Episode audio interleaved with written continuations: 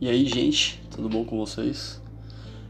Venho aqui para trazer mais uma vez mais uma palavra no livro de Salmos.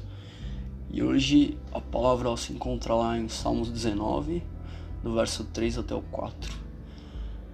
Não há linguagem, nem há palavras, e deles não se ouve nenhum som. No entanto, por toda a terra se fez ouvir a sua voz, e as suas palavras encheram até os confins do mundo. É, e o que chama atenção é que não havia linguagem nem palavras, mas no entanto, e esse no entanto era um espaço de tempo nesse meio tempo. E aconteceu de que uma palavra foi lançada nesse meio tempo. E no princípio, lá em Gênesis, aconteceram o ágias de Deus. E Deus disse: haja luz e houve luz, haja um firmamento e houve um firmamento. E Deus disse: Juntem-se as águas, e as águas se juntaram. E disse Deus que a terra produza relvas, e a terra produziu as suas relvas. E Deus disse, e Deus disse, e Deus disse. Palavra de Deus é que nos dá o suporte, a palavra de Deus é a nossa garantia. Lá em João 1 diz: No princípio, aquele que é a palavra estava com Deus e era Deus, e ele estava com Deus no princípio, e todas as coisas foram feitas por intermédio dele. Sem ele, nada existiria do que se foi feito. Nós só precisamos de uma palavra. Tem pessoas que não acreditam no poder da palavra. A própria palavra diz em nós na nossa boca a bênção e a maldição.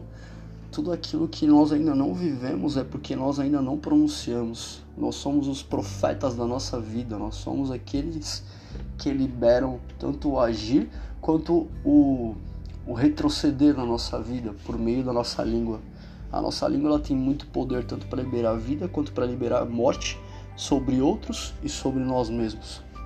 Martin Lutero ele diz uma frase muito forte eu não fiz nada, a palavra fez tudo. Então eu te encorajo hoje a liberar mais palavras sobre a sua própria vida, sobre coisas que você deseja viver e aquilo que ainda você sonha em viver ou que as pessoas ao teu redor desejam viver. Nós somos os profetas das nossas próprias vidas, sabe? Uma estrutura sem uma palavra ela é apenas uma estrutura, mas uma estrutura com uma palavra é uma estrutura sacramentada, é uma estrutura sagrada, é uma estrutura firmada. Se eu tenho uma palavra, então eu tenho tudo. Tem gente que não tem nem isso. E os grandes homens da Bíblia, eles tinham apenas uma palavra. Uma palavra de Deus basta para tudo ser feito. Como está em Gênesis. Deus disse e aconteceu. Deus falou e se criou. Deus ordenou e se formou. Então que nós possamos acreditar mais no que a palavra de Deus diz ao nosso respeito e ao respeito do nosso próximo e ao respeito do nosso futuro. Lançai sobre ele as vossas ansiedades, porque ele tem cuidado de vós. Nós precisamos descansar na palavra de Deus e acreditar no que ela diz ao nosso respeito. Em 1 Pedro diz que nós somos sacerdócio eleito. E todo aquele que é eleito é porque tem uma palavra de eleição sobre a vida dele. Então, que nós possamos descansar nessa palavra de sermos filhos com Cristo, eleitos por Deus.